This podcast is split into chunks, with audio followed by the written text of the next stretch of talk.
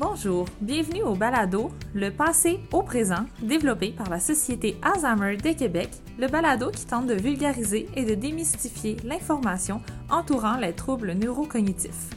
Mon nom est Charlie Dorval, avec moi ma collègue Élodie Lambert, toutes deux intervenantes à la Société Alzheimer de Québec. Avant de débuter, nous vous invitons à visiter notre site web sociétéalzheimerdequebec.com si vous souhaitez faire un don ou vous informer sur nos services. Si vous désirez parler à une intervenante, référez-vous à la Société Alzheimer de votre région. Aujourd'hui, l'objectif de ce balado sera de faire un survol des troubles neurocognitifs en général. Ensemble, nous allons différencier le vieillissement dit normal de celui où la maladie se développe, distinguer la maladie d'Alzheimer des autres troubles neurocognitifs, discuter des signes précurseurs, des facteurs de risque, ainsi que de l'impact de la maladie sur la personne atteinte dans son quotidien. En espérant que vous allez apprécier, bonne écoute à tous! Salut Elodie! Salut Charlie! Comment ça va aujourd'hui? Ça va bien toi? Ça va super bien, merci. Je suis vraiment contente d'être ici en ce moment avec toi, de pouvoir euh, partir enfin notre fameux projet de balado. Oui, notre fameux projet qui est intéressant, ça va vraiment nous permettre de rejoindre encore plus de gens que déjà les gens qu'on rejoignait avec la Société d'Alzheimer de Québec.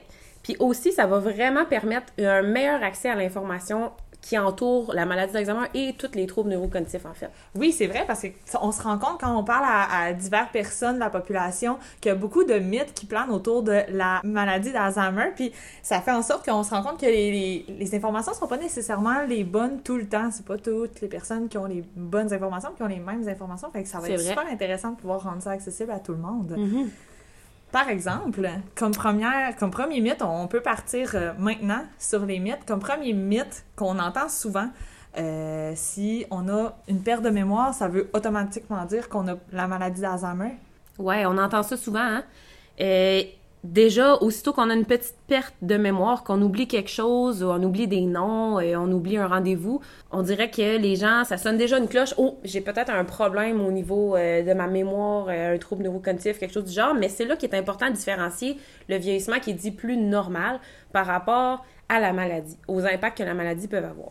Oui, effectivement, c'est il faut se rendre compte que c'est tout à fait normal des fois de prendre un petit peu plus, en vieillissant, de prendre un petit peu plus de temps à, à assimiler de la nouvelle information. Ouais. C'est aussi normal d'avoir de la difficulté à se, à se remémorer différents événements parce que, tu notre cerveau veut, veut pas, il y a beaucoup d'informations qui a été accumulées. Fait que d'aller rechercher dans les informations qu'on a, ça peut être un petit peu plus long que la normale.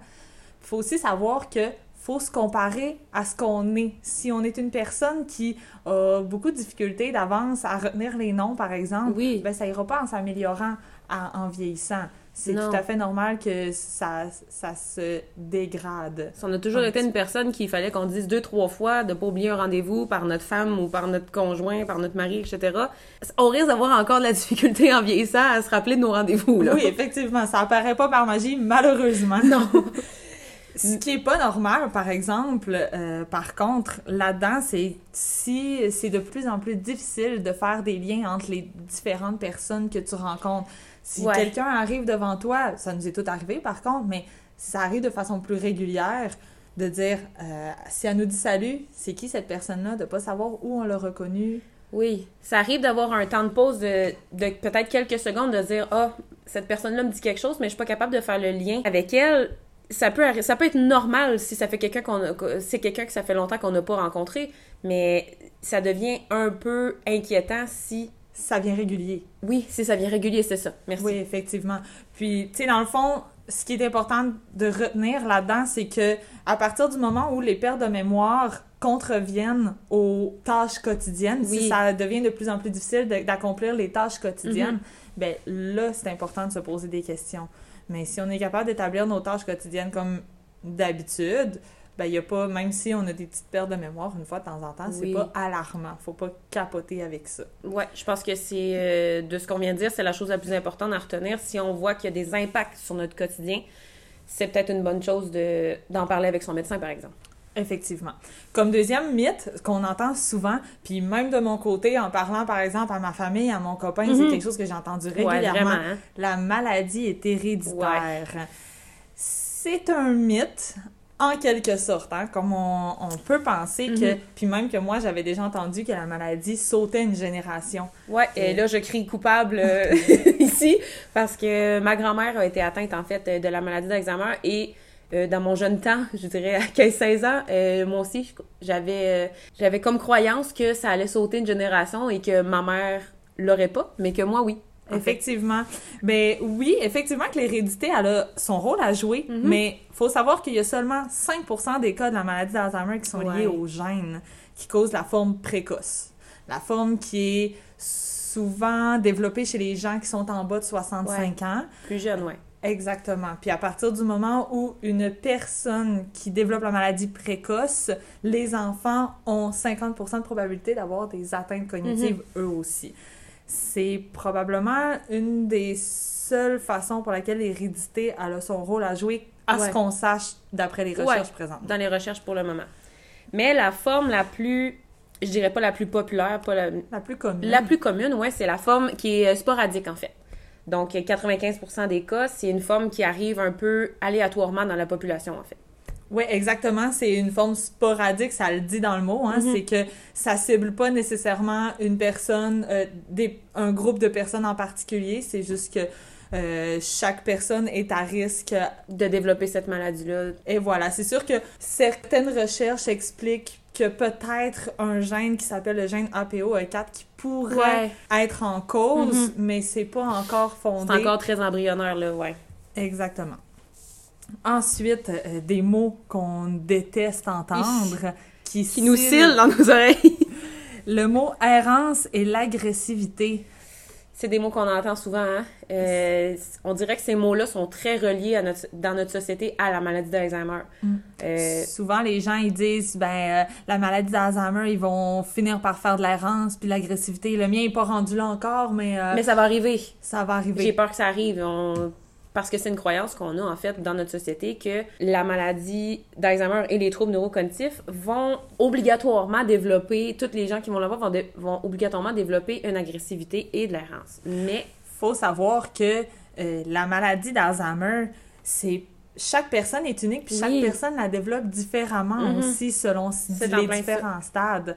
Donc, on peut pas prévoir, prévenir euh, les comportements qui vont arriver. Il faut aussi prendre en considération que l'errance puis l'agressivité, euh, oui, c'est ça, l'errance et l'agressivité sont des comportements qui sont dits euh, déstabilisants, déroutants, ouais. mais c'est des comportements qui sont pas nécessairement euh, Compris, en fait. exactement. Ici, on, à la Société Alzheimer de Québec, on essaie de prendre conscience que souvent, ces comportements-là veulent dire qu'il y a un besoin, que la personne, la personne a un besoin, en fait, qui est non comblé. Un besoin qui est pas capable d'exprimer. Parce que plus la maladie avance, plus c'est difficile pour la personne d'entrer en communication avec les gens autour d'elle, ce qui fait en sorte qu'elle va développer des comportements qui sont souvent répétitifs. Mhm. Ces comportements-là peuvent être déstabilisants pour l'entourage, mais c'est son seul Oui. moyen à elle de pouvoir communiquer son besoin présent. Par exemple, une personne qui est, qui est agressive, je le mets en gros En guillemets, guillemets, ouais. une personne qui présente euh, de, de l'impulsivité, de la colère, de la frustration, faut comprendre. Mais si on se met à sa place, que crime, si t'es- t'as besoin de quelque chose, t'as faim, t'as froid, t'as- t'as t'as- t'as mal quelque part, Puis tu as tout essayé les façons possibles de communiquer, qui- tes façons à toi qui sont disponibles pour toi en ce moment de communiquer, puis que ton entourage répond pas en fait à ce besoin-là, ça se peut que ça devienne un peu très irritant là en dedans de toi là. Exactement. Si t'es pas capable de faire comprendre aux gens autour de Non, toi ce dont tu as besoin, Mm. c'est sûr qu'à un moment donné, Je pense qu'il faut se mettre un peu euh, certaine- dans les bottines de la personne là, ouais. Exact. Fait c'est des comportements qui sont... C'est important de se pencher vers eux, puis Ouais. de savoir que c'est ça vient pas l'un sans l'autre. C'est pas... Ça vient pas l'un avec l'autre automatiquement. C'est pas « Ah, si une personne fait de l'Alzheimer, il va avoir Non. de l'errance puis de l'agressivité. Non. » En aucun cas. Ma grand-mère n'a jamais fait ces deux comportements-là, euh, présenté ces deux comportements-là, puis... euh, elle, est, euh, elle est atteinte d'Alzheimer depuis maintenant 15 ans à peu près. Donc, sinon, à part ça, elle- un autre mythe qu'on avait euh, souvent entendu, euh, les personnes atteintes ne se rendent pas compte de ce qui se passe autour d'eux.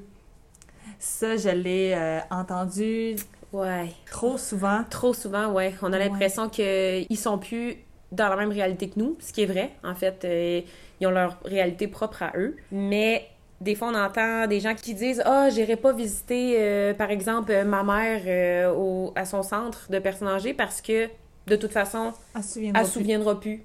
Ouais. Puis, de toute façon, euh, elle, pas, elle réagit pas quand je suis là ou elle a pas l'air d'être contente quand je suis là. Tu sais, il est vrai que certaines personnes ont une meilleure conscience de ce qui se passe Ouais. autour d'eux que d'autres, puis ça dépend toujours de l'évolution de la maladie puis du stade de la maladie à laquelle la personne est rendue.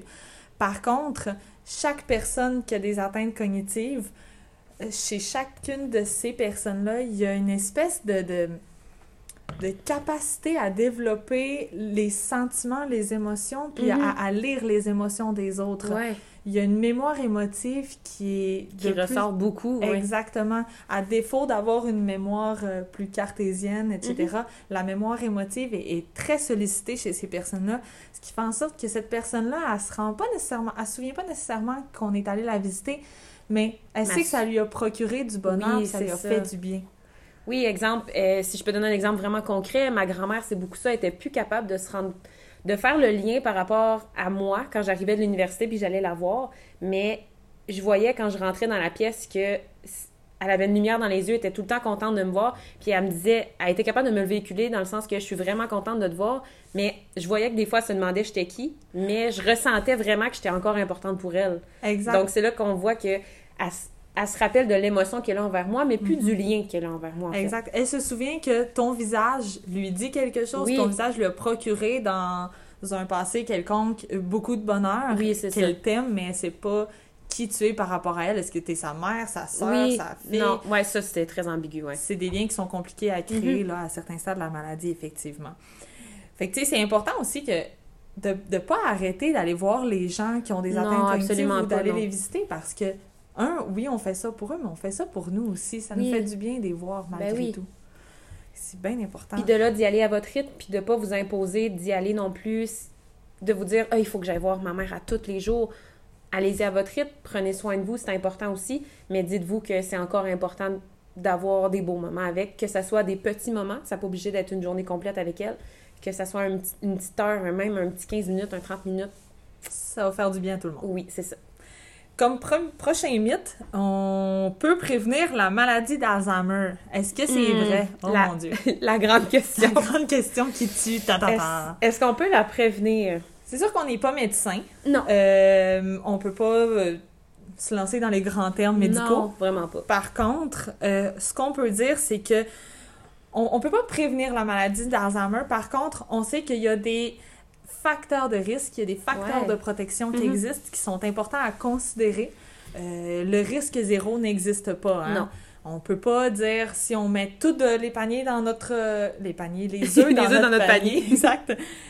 Même si on fait tout ce qu'il faut, ça enlève pas le fait qu'on va peut-être développer la maladie. On le sait pas, malheureusement. Il y a des signes précurseurs Ouais. qui viennent euh, avec ça. qui peuvent peut-être nous sonner une petite cloche, puis nous dire que c'est peut-être le temps de, de se pencher sur la question, puis d'aller voir euh, un médecin, puis peut-être d'avoir un diagnostic. Euh, Il y a la perte de mémoire qui nuit aux activités quotidiennes, comme on a parlé tantôt. Euh, la difficulté à exécuter des tâches familières ou à résoudre certains problèmes de la vie courante. Des problèmes de langage, de la désorientation dans l'environnement et dans le temps. La difficulté par rapport aux notions qui sont plus abstraites, changement dans l'humeur ou dans le comportement, euh, changement aussi de nouveau, euh, au niveau de la personnalité, euh, égarer des objets, perte d'initiative, d'intérêt, être un peu plus apathique, puis des problèmes au niveau de l'analyse et du jugement. Oui, puis on parlait de facteurs de risque un petit peu, un petit peu plus tôt. C'est les mêmes facteurs de risque. que On réinvente pas la roue ici, là. Exactement. C'est les mêmes facteurs de risque ou presque bien des d'autres maladies. Oui. En fait, euh, c'est pas un miracle. C'est avoir une, une mauvaise alimentation. Malheureusement, ça n'a jamais aidé personne. Non. Euh, si on consomme trop d'alcool, trop de drogue, euh, de tabac, etc., ça aide pas. Avoir euh, de l'hypertension, avoir euh, du diabète, faire de la, de- de la dyslipidémie, des troubles vasculaires, malheureusement. Euh, c'est vraiment un problème qui va engendrer surtout la maladie vasculaire cérébrale. C'est euh, un type de trouble cognitif qu'on connaît. C'est pas le plus populaire, le populaire, c'est pas le plus commun, Mhm. pardon. Par contre, ça fait partie de ceux qui sont les plus communs, Ouais. de ceux qu'on voit le plus régulièrement Mhm. après la maladie d'Alzheimer. À l'inverse, ben, les facteurs de protection, si on inverse le tout. Oui, c'est ça. Avoir euh, être actif, avoir une bonne alimentation, euh, faire des activités intellectuelles et sociales pour faire marcher notre cerveau euh, le plus possible, puis avoir une bonne réserve cérébrale en fait. Mais là, on vous dit pas que ça, c'est les lignes directrices pour pas développer la maladie à 100%. Comme on vous a dit, on n'est pas des médecins. Puis ça veut pas dire que vous allez faire tout ça toute votre vie, être parfait, puis que vous qui vous allez pas développer la maladie, loin de là. Mais il y a un nombre croissant d'études qui démontrent que euh, ces facteurs de protection-là peuvent réduire le risque de développer la maladie. Exactement.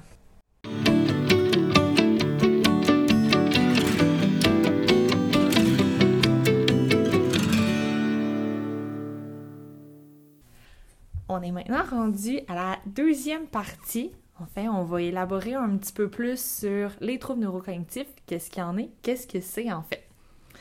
Par définition, un trouble neurocognitif, c'est euh, caractérisé par une perte des facultés mentales. Ça réduit la capacité d'une personne à s'occuper d'elle-même de façon autonome. C'est un déclin de la performance euh, dans un ou plusieurs domaines cognitifs, comme par exemple la mémoire ou l'attention complexe, les fonctions exécutives, le langage, les fonctions visio-motrices, puis il y a aussi les aptitudes sociales qui sont touchées. Ben, en fait, parmi les troubles neurocognitifs, on a l'Alzheimer. C'est vraiment le principal, c'est celui qu'on connaît. Qu'on connaît le plus, qu'on entend le plus souvent, oui. Mais en fait, il y en existe d'autres aussi. Euh, les trois plus communs avec la maladie d'Alzheimer, il y a la maladie cérébrovasculaire, la maladie à corps de Lewy et la maladie frontotemporale. Qu'on appelait aussi la maladie de pic avant. Qu'est-ce qu'il en est? En fait, qu'est-ce que c'est? Premièrement, la maladie cérébrovasculaire. Euh, ben, c'est vraiment une maladie qui est causée par des petits infarctus dans le cerveau. C'est comme si ton cerveau faisait euh, des petits ACV, des ACV qui sont pas perceptibles mm-hmm. euh, au moment où ils arrivent, mais une accumulation des ACV, ça vient toucher en fait les différentes neurones, ça vient faire mourir les neurones. Ouais, en fait, c'est un caillot qui empêche l'oxygène d'aller dans les neurones euh, environnantes puis qui crée le décès en fait de ces neurones-là. Exactement, ça crée le décès des cellules. C'est sûr que cette maladie-là va vraiment toucher les personnes euh, euh, plus âgées, donc en haut de 65 ans. Mm-hmm. Souvent, ben, ça vient à cause des problèmes comme euh, l'hypertension, le cholestérol, le, diabète. C'est des problèmes de santé qui sont, en fait, qui vont... Engendrer. Engendrer, exactement, merci. Engendrer la maladie cérébrovasculaire. Pour continuer, ben, il y a la maladie à corps de Lewy, la maladie à de Lewy, c'est ben, c'est un drôle. C'est moi j'avais jamais entendu ça avant. moi non plus. De travailler ici. C'est vraiment une atteinte cognitive qui c'est un mix. Il y a un monsieur qui me dit à un moment donné, il a dit j'ai eu le meilleur des deux maladies, le Parkinson et la maladie d'Alzheimer. Oui, parce qu'on voit des symptômes qui s'apparentent beaucoup à la maladie de Parkinson, euh, des tremblements, de la rigidité beaucoup dans les mouvements. Puis c'est aussi caractérisé par euh, les hallucinations euh, visuelles et auditives. Oui, puis on se rend compte avec cette, euh, cette atteinte cognitive-là que c'est c'est pas la mémoire hein, qui est atteinte en premier. En premier, non, pas du tout. C'est ça. Je pense que c'est la, plus grande différence avec l'Alzheimer qu'on connaît beaucoup. C'est qu'au début, tout ce qui est mémoire, la rétention d'informations est très bonne. Oui, elle est très bien conservée. On se rend compte que les gens ont, ont de la difficulté à communiquer, surtout dû à une difficulté au niveau du langage. Euh, mm-hmm. on a un monsieur à l'intemporel qui, qui venait, puis que lui, c'était principalement ça, c'était le langage qui était touché. Hein. Il y avait de la difficulté à trouver ses mots. Il n'était pas capable d'exprimer le bon mot au bon moment. Puis euh, au niveau aussi de la je pense que tu l'as dit un petit peu, là, euh, le visuo-spatial est touché. Hein? Ouais. C'est difficile de se retrouver dans l'espace. Dans l'espace, oui. Mm-hmm. D'avoir la, la, la, capacité de bouger son mouvement comme on, on, on, le fait. Là. On dirait que le cerveau communique pas bien avec les membres. Avec les muscles et tout, oui. Ensuite, ben, pour la, la dernière, en fait, euh, la frontotemporale, c'est... Personnellement, je trouve que c'est la plus... Pas la plus complexe, mais la plus difficile. Ouais, je pense qu'on peut dire ça comme ça. C'est une qui est plus rare aussi, on la voit moins souvent que les autres. Oui, exactement. C'est 2 à 5% de tous les cas de troubles neurocognitifs. Donc, mhm. Puis ça apparaît souvent très jeune. Oui. Comparativement aux autres. Là. Oui, comparativement à la maladie d'Alzheimer, puis euh, la maladie cérébrovasculaire, par exemple, ça a un début très insidieux, très lent. On, on s'en rend pas compte tout de suite. Puis souvent, quand on s'en rend compte, il est pas trop tard, mais la maladie est déjà assez avancée, si on veut. Mhm. Euh, c'est principalement les lobes frontaux et temporaux qui sont touchés en premier. Ça le dit dans, la, dans le nom, en fait, c'est assez simple. C'est les lobes qui sont euh, responsables de la personnalité, euh, de tout ce qui est filtre, Jugement, jugement, capacité de jugement. règles sociales et tout. La personne qui a ces atteintes-là, elle a une désinhibition. Ouais. hein, elle a plus de filtre. Puis au niveau du Mhm. jugement, c'est très altéré. Fait que souvent, ils vont avoir des... Ils vont dire des choses qui ont pas de bon sens. C'est... c'est- Ça surprend, hein, au début. Oui, souvent, c'est comme des petites choses que nous, on se dit, qu'on a déjà pensé aussi, mais que notre filtre nous dit, ben voyons, je peux pas dire ça en société parce que ça sera pas acceptable. Mais en fait, avec cette maladie-là, le filtre n'est juste plus là. Donc, un peu tout ce qui est pensé va être véhiculé, en fait. Exactement. Mais ici aussi, en fait, la, la capacité de rétention d'informations et au niveau de la mémoire aussi, on dirait que c'est plus conservé. Euh, oui, effectivement. La personne a, a- elle, elle a aussi tendance à faire des, des choses qui sont à faire des choses à répétition qui sont pas nécessairement contrôlées. Il y a un monsieur, je parlais à un monsieur l'autre fois, puis lui, il avait, sa femme avait euh, le syndrome, euh, ben en fait, la l'atteinte frontotemporale, puis euh, elle voulait toujours partir. Elle, elle partait. Tout ce qu'elle faisait, c'est dès qu'elle s'assoyait, elle se levait puis elle partait. Elle quittait la maison. Puis ça, ça fait partie. C'était à répétition, il fallait qu'il barre les portes, puis même Ok. quand il barrait les portes, elle ouvrait, Elle s'en ouvrait quand même. en plein milieu d'une soirée ou d'un d'un party entre amis. Elle Elle se levait, elle s'en allait. Mais je pense que c'est peut-être un peu aussi de l'impulsivité, répétition. Ouais, exactement, exactement. Les atteintes cognitives, ça, ça a un impact précis sur le cerveau. Oui. Quel type d'impact ça a sur le cerveau? C'est vraiment... euh, ils ont tous le même tronc commun, en fait. C'est tout, en fait, la mort des cellules. Mhm. Euh, la seule différence entre les différents troubles, c'est que c'est pas les mêmes régions, les mêmes zones du cerveau qui, Qui sont atteintes en ouais, premier. Mais au bout du compte, c'est ça, c'est les cellules du cerveau qui meurent. C'est un peu comme si, euh, tu sais, dans notre cerveau, au fur et à mesure qu'on fait des apprentissages au courant de notre vie, il y a des euh, connexions entre les neurones, des connexions synaptiques, si je me trompe pas, ouais. qui se créent. Puis ces connexions-là, ben, à force que les cellules, à- quand on a des atteintes cognitives, les cellules meurent, puis ça fait en sorte que les connexions se détruisent. ça va vraiment, en fait, créer des, des trous, en fait, des cavités au niveau du cerveau. Puis on va aussi voir le cerveau qui va, euh, qui va s'atrophier un peu, qui va être plus petit qu'un cerveau, euh, qu'un cerveau sain, en fait, là. Oui, parce qu'il y a de moins en moins d'oxygène qui se Mhm, rend au cerveau. C'est ça. Tout dépendant de, de la zone qui va être affectée, ben là, on va voir les symptômes qui vont être différents d'une personne à l'autre, en fait. Parce que si on voit comme dans la maladie frontotemporale, on voit que c'est les lobes temporaux frontaux qui vont être plus attaqués. Donc, c'est là, on voit que c'est le jugement comparativement à, exemple, l'Alzheimer qui va avoir un autre lobe qui va affecter plus au niveau de la mémoire. Parce que effectivement, que la- avec la maladie d'Alzheimer, la première région qui est atteinte, c'est la région de l'hippocampe? Oui. Puis euh, cette région-là, c'est celle qui est responsable de la mémoire. À court terme surtout. À court terme, exactement. C'est, on, on pense que ces troubles cognitifs-là vont atteindre principalement la mémoire, comme on le disait, puis c'est ça qui va toucher le- le- les gens en premier, puis c'est- c'est juste ça qui va être atteint. C'est la maladie de la mémoire, oui, mais c'est aussi la maladie qui va atteindre les fonctions, les différentes fonctions cognitives. Ça atteint pas juste la mémoire à court terme.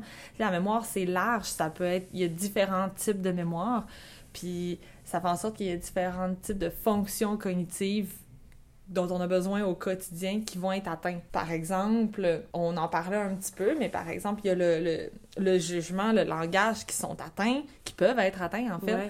Euh, L'organisation, la mémoire, perception, attention, abstraction, puis ça, ces fonctions cognitives-là, on en a besoin au quotidien dans toutes les tâches qu'on effectue. Oui, je pense qu'on réalise pas à quel point notre cerveau est impliqué souvent dans une tâche hyper simple.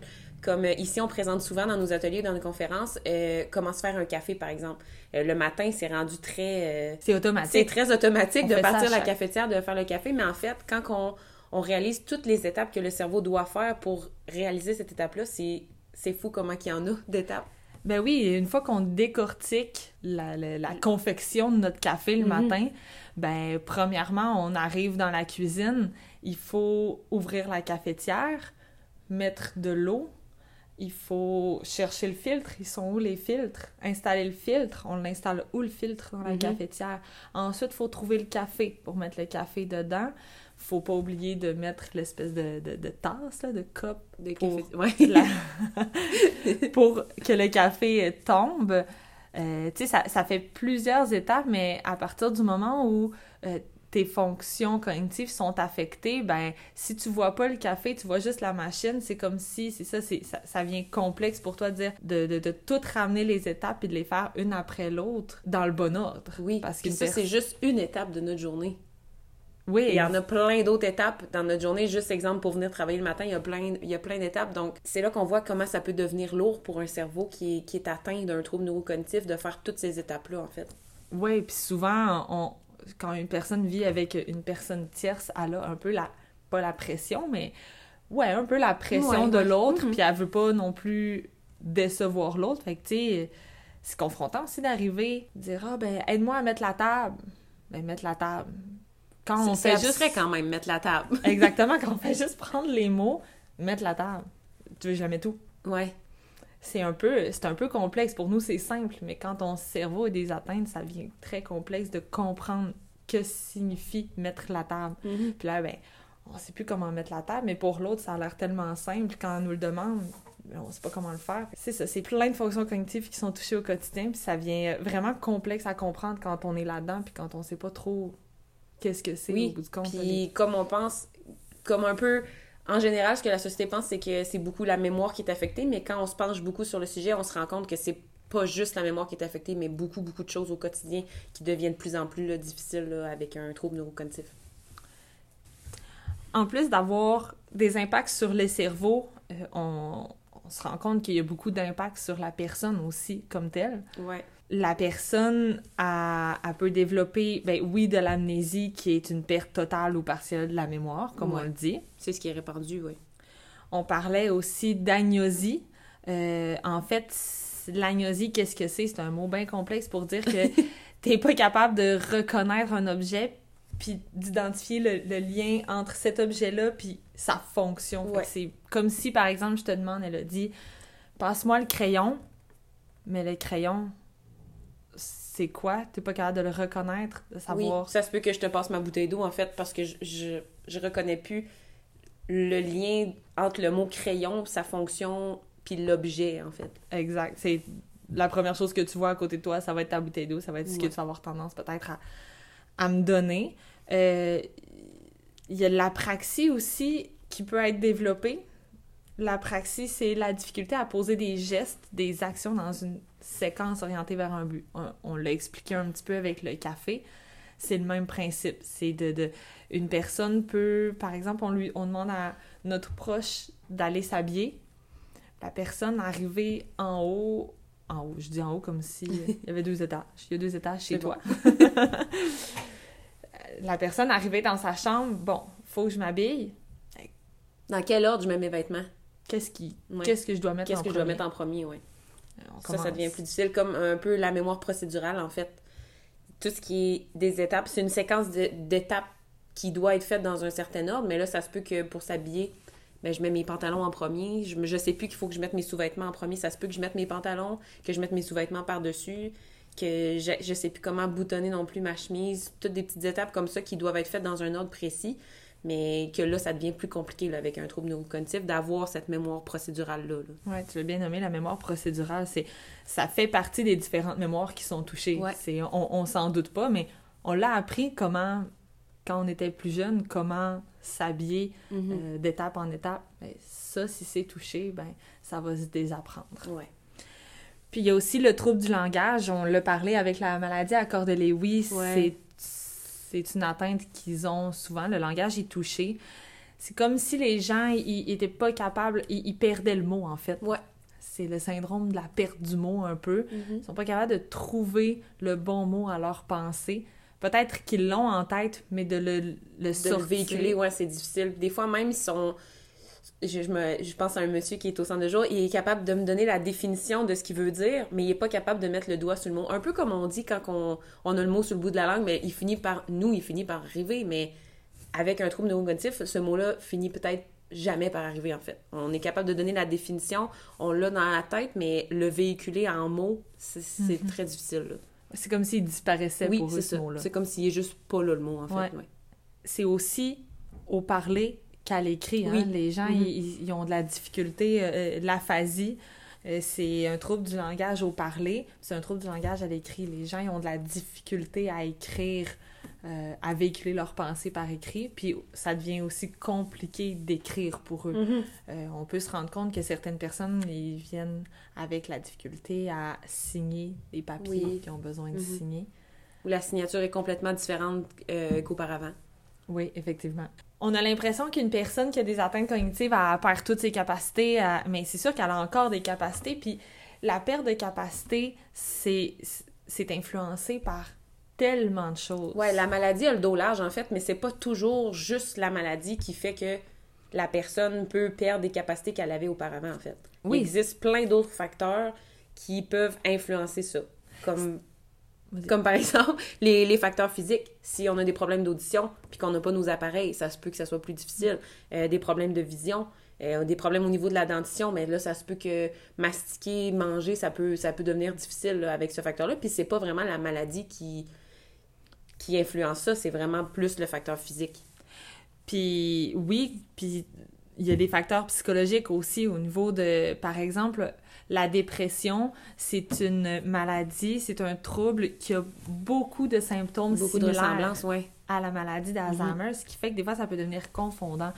C'est un peu pour ça que quand on, on reçoit un diagnostic, quand on va voir le médecin pour avoir un diagnostic de la maladie, ben le diagnostic est donné en fonction, ben, il est donné par élimination. Ouais. On élimine tous les facteurs qui peuvent euh, venir en ligne de compte, qui peuvent créer ces symptômes-là pour s'assurer que c'est vraiment ça. Mhm. Fait que c'est pas juste de faire un test de mémoire puis de dire, ben, t'es pas capable de faire une horloge, fait que t'as la maladie d'Alzheimer. Non, vraiment pas, ouais. Il faut vraiment être sûr d'éliminer tous les facteurs qui peuvent influencer. À part les facteurs physiques et psychologiques, il y a aussi des facteurs environnementaux. Ouais. Comme par exemple l'environnement physique, euh, il peut y avoir des bruits, beaucoup de bruit autour quand on est dans une conversation, euh, exemple euh, en famille avec plein de gens autour de nous, ben là ça peut être difficile parce qu'il y a trop, y a trop de choses qui se passent, fait que c'est difficile de se concentrer sur la conversation qu'il y a en ce moment. Euh, la lumière aussi, est-ce qu'il fait pas assez clair, est-ce qu'il fait trop clair? Au niveau de la chaleur, est-ce qu'il fait froid, est-ce qu'il fait chaud, est-ce que je suis pas bien parce que j'ai froid, donc là ça, ça influence mes capacités. Ça peut être ça aussi. Oui, puis tu as parlé d'environnement physique, il y a aussi l'environnement humain. Ouais. hein. Euh, L'attitude. Si par exemple une personne, euh, tu sais, elle, elle cherche son mot, elle a un, un petit peu plus de difficulté à trouver ses mots, mais elle va finir par les trouver, il faut lui laisser le temps. Ouais. de Faut le pas avoir une attitude confrontante. Si on est très confrontant face à son, à, à son incapacité, ben là, ça va encore plus influencer cette incapacité-là, en fait. Exact. Ça laisse pas le temps à la personne de réfléchir puis de réussir. Tu sais, on parle de tous ces symptômes-là, euh, c'est, c'est, ça apparaît pas du jour au lendemain. Il Non. faut savoir que pour certaines maladies, maladies euh, l'évolution se fait par plateau. Il y a différents stades. Au niveau médical, on, on, on Il y en a entend beaucoup. souvent, oui, c'est ça. Les médecins, ils différencient les stades par sept stades, je pense. Ouais, c'est ouais. Sept stades. Ici, avec la société Alzheimer, on préfère repartir ça sur trois stades, qui sont pas des stades de 1 à 3. Ouais. On Euh, met moins les gens dans une petite case, en fait. Exactement. On essaie d'y aller moins une version médicale comme les médecins, puis je comprends qu'eux, c'est plus simple. Oui. Euh, mais, mais pour nous, c'est vraiment plus euh, humain, selon nous, Ouais. d'y aller selon ces trois stades. Des stades bien simples, le stade léger, modéré, puis le stade avancé. Souvent, le stade léger, c'est ben, tu sais, c'est le premier qui arrive. C'est souvent là que qu'on va se rendre compte des pertes de la personne. Ouais, on se rend compte qu'il y a des petits, il y a des petits problèmes, là. Ouais, on- il y a des petites pertes au niveau de, de, de la mémoire, on se souvient plus où on a mis nos clés, ça nous arrive souvent de se perdre euh, euh, dans nos affaires. La personne est quand même capable d'être autonome, elle conserve Oui. ses activités, euh, ses capacités d'autonomie, capable de s'occuper d'elle-même. Elle a juste besoin d'un peu d'aide, puis d'un peu un peu peut-être d'aide matérielle aussi. Ben, je pense à des agendas ou des calendriers pour les rendez-vous, des fois peut-être des rappels de son entourage pour l'aider au niveau euh, des rendez-vous. Puis aussi, souvent ici, la personne est consciente des pertes qui arrive. là. Oui, à part si elle présente un déni, Ouais. euh, la personne à ce stade-là est consciente des pertes, elle s'en rend compte qu'elle a... euh, euh, qu'elle se perd de plus en plus, euh, que- qu'elle a de la difficulté à trouver les, les, les mots justes.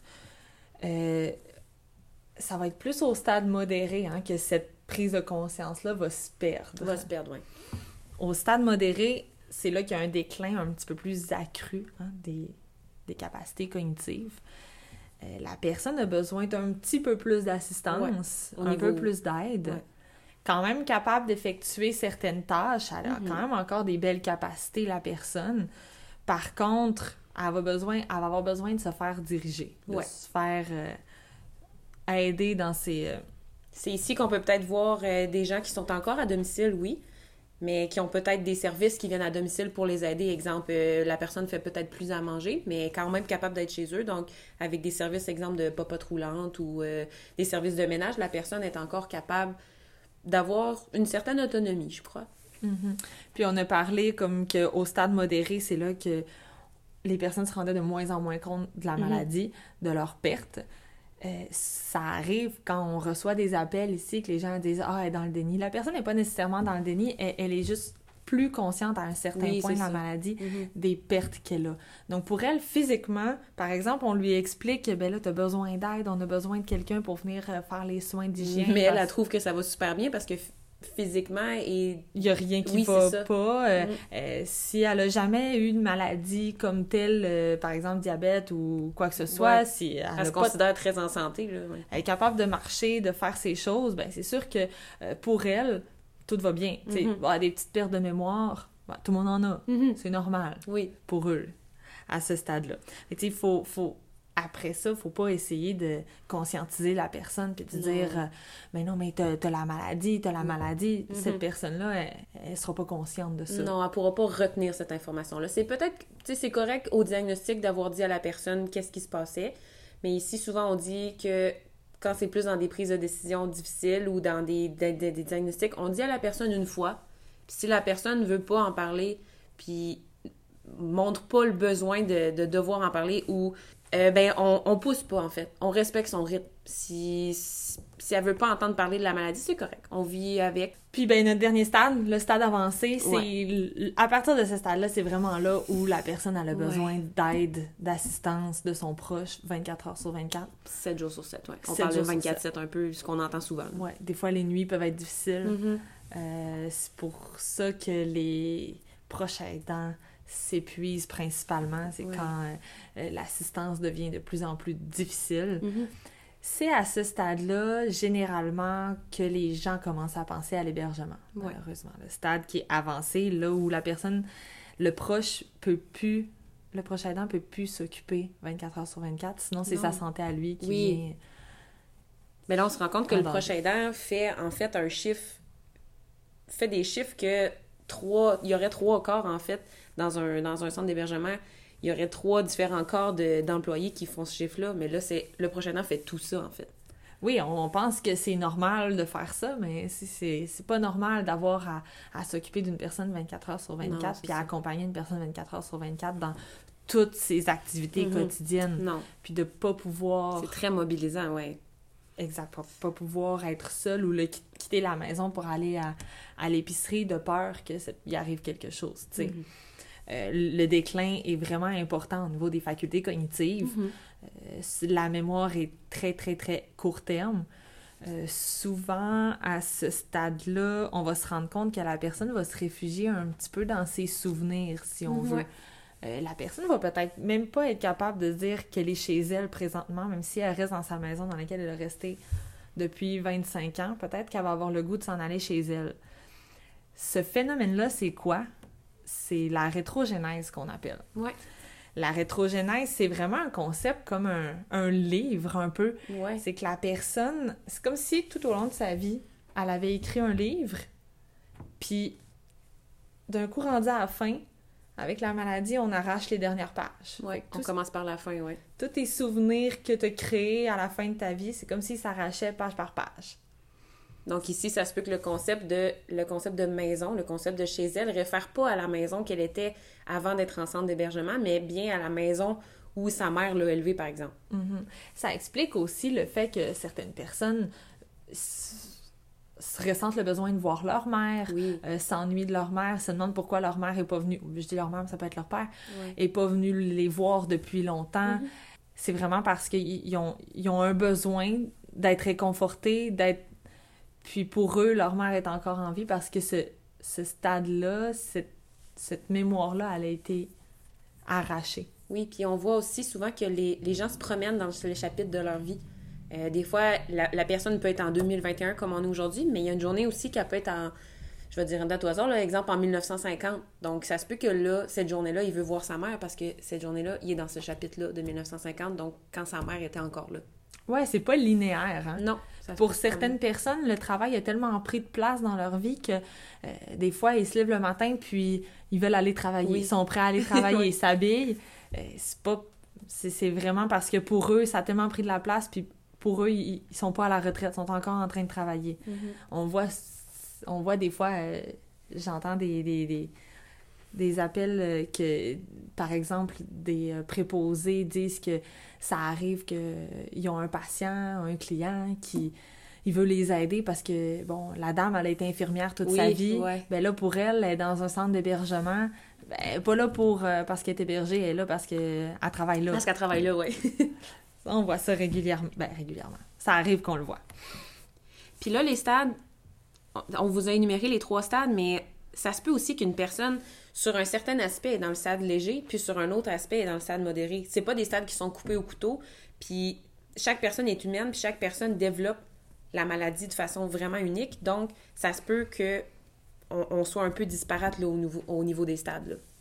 Oui, puis c'est important de retenir euh, à travers tout ça que malgré l'avancement de la maladie, malgré les différents stades, la personne conserve de belles forces, de belles capacités. Mhm. On a souvent le focus sur le négatif, Sur les pertes, oui. sur les pertes de la personne, mais de, à l'inverse, on faut regarder qu'est-ce que la personne est encore capable de faire, puis l'exploiter. Oui. Cette personne-là, elle a besoin de se rendre utile, de se rendre, euh, de, de s'apercevoir qu'elle a encore des capacités, donc faut aller vraiment explorer là-dedans. Le positif, oui.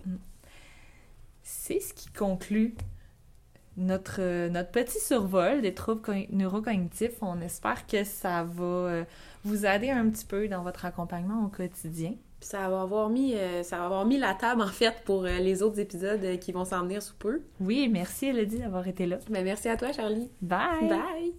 Merci d'avoir été à l'écoute de cet épisode de notre balado Le passé au présent. Nous vous invitons à suivre la page de la Société Alzheimer de Québec sur les réseaux sociaux pour avoir un accès exclusif à notre calendrier d'activités ainsi qu'à diverses informations concernant les troubles neurocognitifs.